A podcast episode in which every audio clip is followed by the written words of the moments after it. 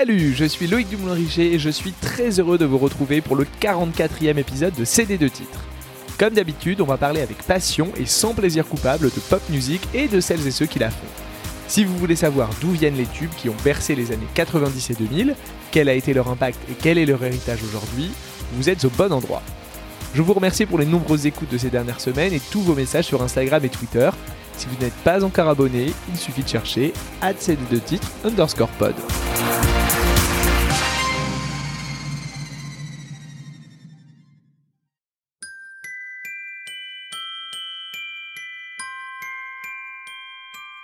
On approche de Noël, ce qui ne peut signifier qu'une chose.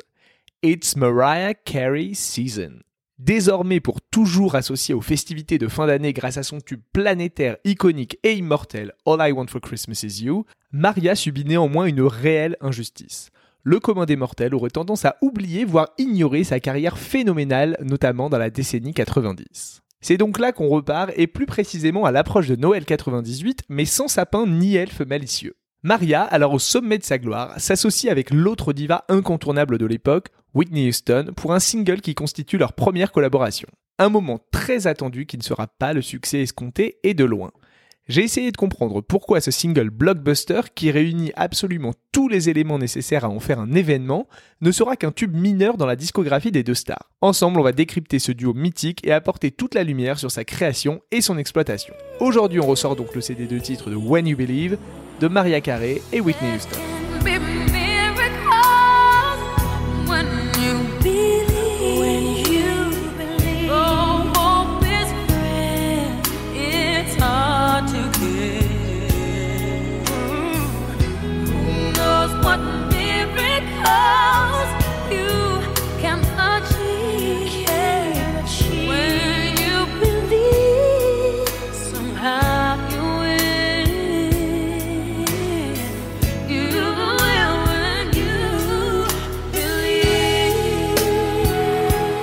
Comme moi, vous avez connu Mariah dans les années 90, Daydream est d'ailleurs le premier album que j'ai acheté, vous êtes aussi sûrement un peu saoulé de l'avoir réduite à son rôle de Mère Noël.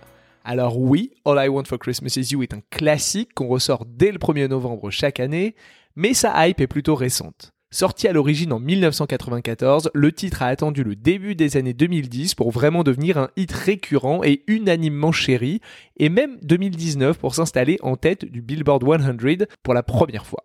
Le titre vient d'ailleurs de passer la barre symbolique du milliard de streams sur Spotify et d'être certifié disque de diamant aux États-Unis pour 10 millions d'exemplaires vendus. Ah oui, et j'en ai marre aussi que la plupart des journalistes en parlent mal, la réduisant à une caricature de diva zinzin ou d'opportuniste de fin d'année. Il y a certes un peu de vrai là-dedans, mais à se concentrer uniquement sur ça, on oublie la carrière sidérante d'une artiste qui écrit vraiment ses chansons, qui a eu une vie digne d'un roman, un nombre de tubes hallucinants et a même inventé le featuring hip-hop dans les chansons pop. En 1998, Maria achève une quasi-décennie de succès ininterrompu. En véritable Rihanna de l'époque, elle a sorti 6 albums en 7 ans, tous ayant connu un énorme succès. Par exemple, Music Box, son troisième, s'est écoulé à 28 millions d'exemplaires. En 1998, Maria a à son actif 13 numéros 1 au Billboard américain, au sommet duquel elle a passé 58 semaines cumulées, battant ainsi le record détenu par les Beatles. Aujourd'hui, ce sont 19 numéros 1 et 82 semaines au top qu'elle peut revendiquer. Le 17 novembre 1998 est donc le moment idéal pour sortir un best-of. Mais parce que c'est Mariah Darling, ce n'est pas une simple compile de tubes. C'est un disque ne comprenant que ses numéros 1 américains en toute simplicité. Ah, et quatre nouvelles chansons car il faut bien donner envie aux fans d'acheter le disque. Avant de vous parler du premier single de ce best-of, en l'occurrence la chanson qui nous intéresse aujourd'hui, faisons un rapide point sur Whitney Houston, la diva absolue. Elle a un peu d'avance sur Maria puisqu'elle commence sa carrière en 1985. Et de son côté aussi, ça pèse. Elle est la seule artiste à avoir eu 7 singles numéro 1 consécutifs au Billboard Hot 100, de Saving All My Love For You en 85 à Where Do Broken Hearts Go en 88, en passant par I Wanna Dance With Somebody l'année d'avant. Elle en rajoutera 4 dans les 90s, dont bien sûr I Will Always Love You, sa reprise de Dolly Parton enregistrée pour la BO du film Bodyguard en 1992. Ça, c'est juste le single le plus vendu de tous les temps par une artiste féminine avec plus de 20 millions d'exemplaires écoulés dans le monde, évidemment numéro 1 à peu près partout.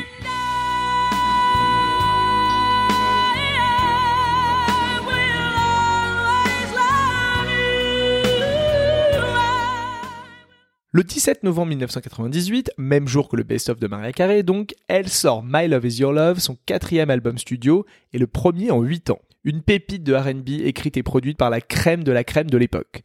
Rodney Jerkins, alias Darkchild, Wyclef Jean des Fugees, Missy Elliott ou Babyface et Diane Warren, la papesse de la power ballade. Le single éponyme replace Whitney au cœur du game en la positionnant sur un créneau un peu plus pointu et très en phase avec l'époque.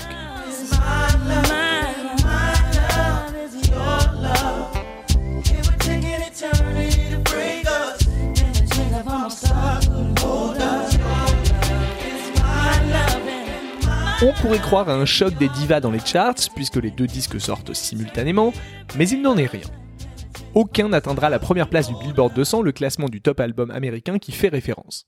Dans le classement publié le 5 décembre, Number Ones entre à la quatrième place et My Love Is Your Love à la 13e, mais il atteindra la deuxième un peu plus tard, le succès des singles aidant. Ce même 17 novembre sort un autre album qui fait moins d'étincelles en première semaine, accrochant la 94e place. C'est la bande originale du film d'animation Le Prince d'Égypte. Ce classement est assez logique puisque le film ne sort dans les cinémas nord-américains que le 18 décembre. Il s'agit du premier film d'animation produit par les studios DreamWorks, fondé notamment par Steven Spielberg. Il raconte l'histoire de Moïse, de sa naissance en Égypte à son destin de prophète guidant le peuple juif hors de sa terre natale. Ah oui, et c'est un film musical. Au casting vocal, Val Kilmer, Ralph Fiennes, Michelle Pfeiffer, Sandra Bullock, Hélène Mirren, Danny Glover, entre autres, soit à peu près 50% d'Hollywood de l'époque. L'enjeu est fort pour le studio de tirer son épingle du jeu face au mastodonte Disney.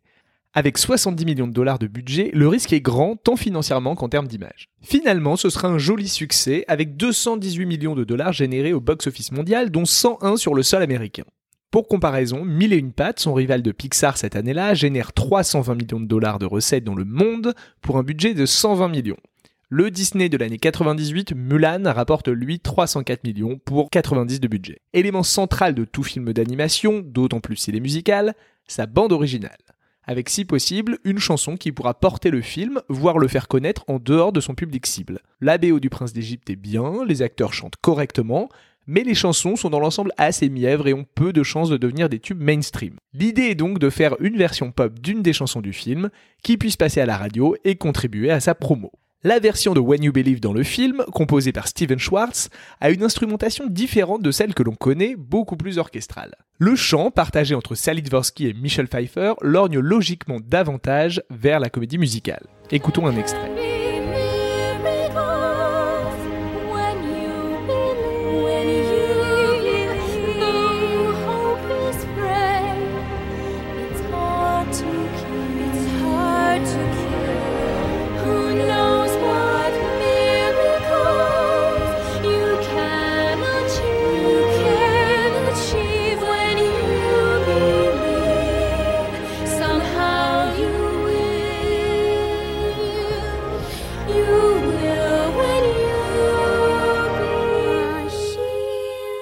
Sur le pont de la chanson, un chœur d'enfant chante un extrait de l'Exode en hébreu.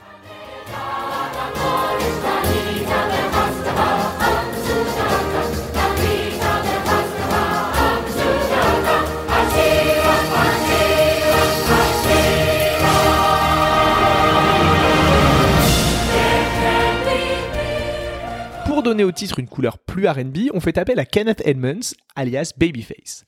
Je vous ai parlé de lui dans l'épisode consacré à Madonna, il avait offert à la Queen of Pop le hit Take a Bow, entre autres. La collaboration entre Carey et Houston est née en plusieurs étapes, comme si les instigateurs du projet avaient peur de proposer d'emblée au duo de collaborer. D'abord, côté Maria, c'est le cofondateur de DreamWorks, Jeffrey Katzenberg, qui l'approche pour lui proposer d'enregistrer la chanson. De son côté, Babyface, qui travaille sur l'album My Love Is Your Love de Houston, lui parle du projet. Tout le monde y va un peu avec méfiance car on ne sait pas vraiment si les deux immenses divas de la musique américaine vont réussir à s'entendre.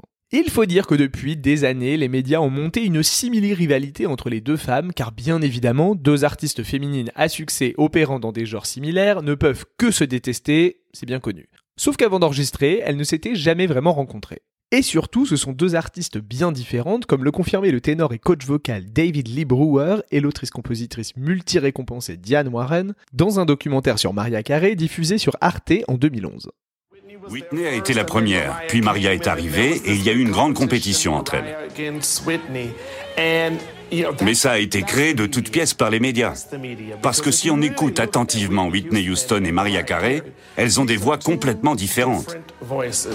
Ce sont de grandes chanteuses, mais elles sont différentes. On se rend compte que Whitney a influencé Maria au début. Mais Maria a son propre style. Au début des années 90, lorsque Maria fait son apparition sur la scène musicale, les journalistes pressent Whitney de se prononcer sur sa soi-disant rivale. Si elle répond avec son piquant habituel, elle n'a rien de négatif à dire sur sa cadette et loue même ses qualités vocales. Elle s'est largement adoucie au moment de la promo du titre où clairement le brief était de répéter à quel point leur collaboration avait été idyllique, voire magique. Je vous ai retrouvé des petites archives à ce propos. What I'm curious about, what do you think of her? What do I think of her? Yes? I don't think of her. I I Musically, what do I think of her? I think she's a good singer. Right. Yeah. Very good. Yeah, right? Uh, much is made of your supposed rivalry with Mariah Carey. Why do you suppose that is? And was there any kind of uh, tension in the studio with her? No, no. We came to sing. We didn't come to fight. So when we met, it was a beautiful thing that we got to know each other for ourselves, and we're friends, really. When we got There we together, were. it was like magic. We Yeah. clicked, we talked, we laughed like old girlfriends. We Really? Yeah, really. Mariah and I have no problem with one another. You know, we find we find the gifts in one another. You know, and that's the that's the great part. So you can stop trying to make us bitches and Si vous êtes fan de Maria, vous n'êtes pas sans savoir qu'elle a sorti son autobiographie The Meaning of Mariah Carey en 2020. Dans le cas contraire, je suis heureux de vous l'apprendre. Et surtout de vous partager qu'il en existe une version audio lue par la Queen elle-même. Un bonbon, car évidemment, elle en fait des tonnes et chante plein de petits morceaux a cappella pour illustrer ses propos. Comme je suis un enquêteur de l'extrême, j'ai écouté les 8 heures que dure ce récit épique de la vie extraordinaire de Mimi, et je vous propose d'entendre l'extrait où elle raconte sa collaboration avec Whitney. Elle analyse le besoin permanent des médias de mettre en concurrence forcément négative les femmes qui ont du succès, les dépeignant ainsi comme incapables de contrôler leurs émotions, petits êtres fragiles aux mains des hommes de l'industrie du disque. It was a major pop culture moment that Whitney and I were collaborating, but I was personally so happy we did because we ended up having a wonderful time together. Everybody wanted to pit us against each other in some battle of the divas, a tired but pervasive pathology in music and Hollywood that makes women compete for sales like emotional UFC fighters. This narrative just supports the stereotype of all women being petty and not in control of our feelings, yet totally controllable by the boys in the industry. Alors bien sûr, l'exercice de l'autobiographie de star implique que les faits sont souvent enjolivés au profit de leur auteur, et celle de Maria est particulièrement géniale de ce point de vue, mais on a tendance à vouloir croire toutes les choses positives qu'elle partage sur le duo avec Houston. De toute façon, cette dernière n'est malheureusement plus là pour confirmer ou infirmer. Obviously, Whitney was formidable. Who wasn't inspired by her career, who she was as an artist and as an anointed vocalist?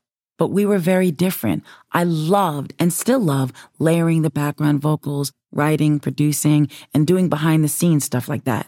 She was kind of born into it like a royal singing princess. To us, it never felt like a competition. We complemented each other. After the initial iciness built up by outside forces wore off, we developed a real fondness for each other. She had a marvelous sense of humor. She started using my words and calling me lamb. It was just pure fun. We had many incredible moments together.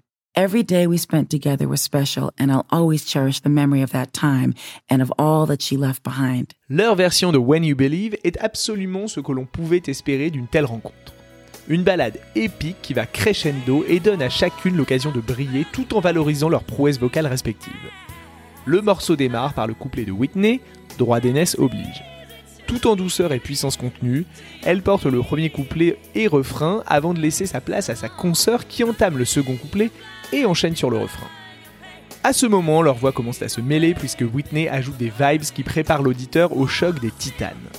Car sur cette version, Babyface a écrit et ajouté un pont chanté à l'unisson par les deux femmes qui libèrent toute leur puissance. Et là, c'est l'explosion dans un dernier refrain chanté ensemble, accompagné d'un chœur gospel qui élève la chanson avant un retour au calme, avec de douces vocalises, et même en arrière-plan, la fameuse whistle note de Maria, se crie à la limite de l'ultrason, qui est devenu sa marque de fabrique.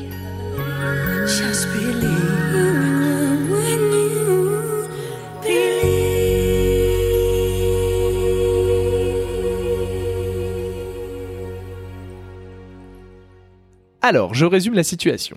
On a deux voix majeures de la musique, chacune au sommet de sa gloire, qui sortent un single accessible et fédérateur qui met en valeur ce qu'elles savent faire de mieux. En plus, le titre sort pour la fin de l'année et fait office de premier single pour leurs albums respectifs. Ajoutez à cela une promo conséquente, chacune de leur côté ou ensemble, comme par exemple dans le talk show ultra populaire d'Oprah Winfrey où elles interprètent la chanson en live pour la première fois, et le fait qu'il soit le générique d'un film à succès, et normalement vous devriez avoir un méga tube. Sauf que non. Étonnamment, When You Believe végète dans les profondeurs du Billboard 100 pendant des semaines, d'ailleurs il baisse continuellement après son entrée à la 50e place début décembre. Il faudra attendre le mois de février pour qu'il grimpe enfin, pour atteindre son meilleur classement à la 15e place pas fameux étant donné le pédigré des deux superstars. Il est donc temps de se demander ce qui a bien pu se passer pour que cette chanson qui avait tout pour devenir un énorme succès public fasse finalement figure de flop dans la discographie des deux artistes. Précisons néanmoins que l'on parle ici des États-Unis, l'Europe ayant été un peu plus clémente. Quatrième place en Angleterre, cinquième en France et dans le top 10 à peu près partout ailleurs. Le seul pays qui leur offre un numéro 1 est la Hongrie, c'est pas grand chose, mais c'est déjà ça, merci à eux. Je pense que cela vaut le coup de s'interroger sur les raisons du désamour relatif des Américains pour cette rencontre au sommet. D'abord, difficile d'éluder la tonalité très religieuse et mièvre du texte. Alors certes, c'est la BO d'un film au contenu spirituel indéniable, néanmoins ça détonne dans la musique mainstream du moment, où le rock, le RB, le hip-hop et le rap s'imposent le plus souvent sur des thèmes plus crus. Alors oui, les miracles peuvent se produire lorsqu'on y croit suffisamment fort, comme on l'entend dans le refrain, mais pas sûr que le chant lexical de la messe, prière, prier, miracle, espérance ou foi, ait séduit le grand public au-delà des Jesus Freaks des États du Sud. D'ailleurs, le succès du titre dans les contrées non anglophones peut peut-être s'expliquer par le fait que le sens de la chanson ait été un peu lost in translation. On peut néanmoins noter que la foi fait partie intégrante de la carrière des deux interprètes, qui s'y réfèrent souvent en interview ou dans leurs chansons, comme Maria sur son album de Noël, ou Whitney qui fait régulièrement appel à ses racines gospel, par exemple sur sa reprise de Step by Step d'Annie Lennox, extrait de la BO du film The Preacher's Wife, où elle joue la femme d'un pasteur. Ensuite, on peut imaginer que le public fidèle des deux artistes se soit trouvé un peu déboussolé par ce soudain retour en arrière. En effet, avec leurs récents albums, les deux femmes ont proposé un son bien plus moderne et une vraie évolution dans leur style.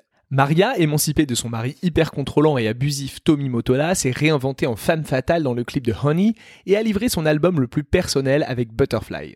Whitney revient quant à elle avec un album de RB moderne et élégant qui fait la part belle aux prods pointus et délaisse quelque peu les ballades qui ont fait sa légende. La collaboration tant attendue entre les deux poids lourds de l'industrie du disque fait donc figure d'occasion manquée et la chanson sonne comme si elle avait 4 ans de retard. Si c'était une stratégie pour rassurer les mamans et s'inscrire dans un registre on ne peut plus classique, c'est partiellement raté. Enfin, en cette année 98, la concurrence s'est intensifiée sur le territoire américain. Sur le front des divas à voix, Céline Dion a déjà largement ratissé la thématique de la balade épique l'année d'avant avec son My Heart Will Go On, la BO de Titanic, à un moment où nos deux héroïnes avaient déserté ce front. D'autres femmes fortes au succès énorme ont émergé. On pense à Lauryn Hill ou Brandy pour le R&B, Alanis Morissette et Sheryl Crow dans le rock, ou encore Shania Twain pour la country pop, sans compter les poids lourds au sommet de leur forme comme Madonna avec Ray of Light ou Janet Jackson et son Velvet Rope. Bref, pas facile de s'imposer dans ce contexte avec un titre très classique et peu innovant. Les critiques ont d'ailleurs été assez mitigées à la sortie du disque. Entertainment Weekly lui attribue la note C-, disant que, je cite, La chanson dégouline tellement de sirop que les érables vont être jaloux tout en considérant l'aspect religieux insipide et le message du texte basique et forcé. En 2020, le magazine Billboard l'a classé à la 96e place des meilleures chansons de Maria Carey. Tout n'est pas si sombre puisque When You Believe est nommé pour l'Oscar de la meilleure chanson originale en 1999 et remporte la statuette. C'est l'occasion pour les deux divas de nous offrir une presta live avec cœur gospel, évidemment en eau blanche, qui chaloupe en rythme. A noter cependant, la chanson est raccourcie puisque Maria enchaîne son couplet directement après celui de Whitney, sans refrain. En 2007, le gagnant du X Factor anglais, Leon Jackson, sort une reprise du titre en single juste après sa victoire. Le deuxième couplet est réécrit pour engommer les références religieuses et en faire un hymne à la résilience et aux rêves qui deviennent réalité quand on y croit assez fort. La même chose que l'original en somme.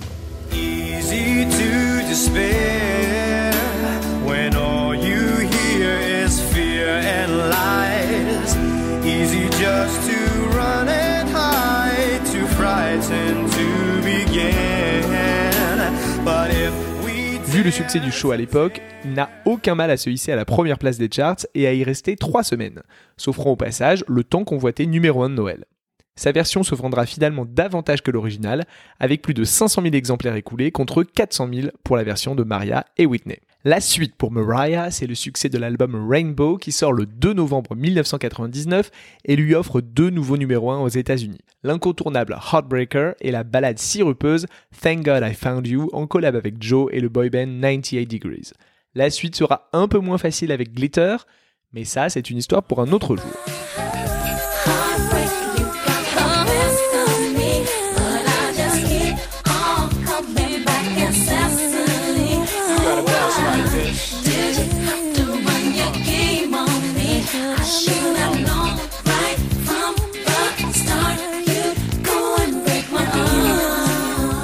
De Whitney, c'est le carton.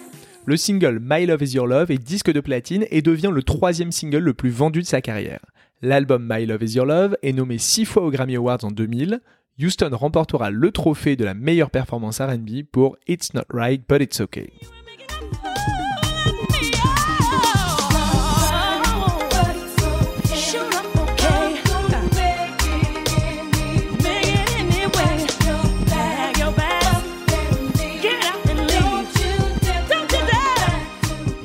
Malheureusement pour elle aussi, la suite sera compliquée, pour finir bien plus dramatiquement en 2012 par son décès par overdose. Maria a souvent rendu hommage à sa vraie fausse rivale, notamment en 2016 lors de sa tournée Sweet Sweet Fantasy, où elle interprétait un duo virtuel avec elle. Donc si on veut faire une liste des enseignements de toute cette histoire, je dirais, parfois les meilleures idées sur le papier ne donnent pas vraiment les plus grands succès, deux femmes puissantes dans le même domaine ne sont pas forcément des ennemis jurés, et Maria Carey n'est pas juste la représentante officielle des fêtes de fin d'année. Alors si vous n'êtes pas familier avec le catalogue de Mimi, éduquez-vous, tout est dispo sur les plateformes, vous verrez, vous vous sentirez bien mieux après. Et franchement, bravo à elle d'avoir su faire fructifier une chanson qu'elle a écrite et d'en avoir fait un incontournable pour tant de gens à travers le monde, tout en ayant construit une carrière impressionnante depuis plus de 30 ans. Après tout, combien de papis du rock se contentent de chanter les mêmes tubes depuis 40 ans sans jamais avoir réussi à produire un hit depuis? Personne ne vient les chercher là-dessus alors qu'ils continuent à remplir les arénas et les stades grâce à leur back catalogue uniquement. Néanmoins, je ne peux pas vous laisser sans un extrait de la chanson officielle du mois de décembre. On se retrouve juste après.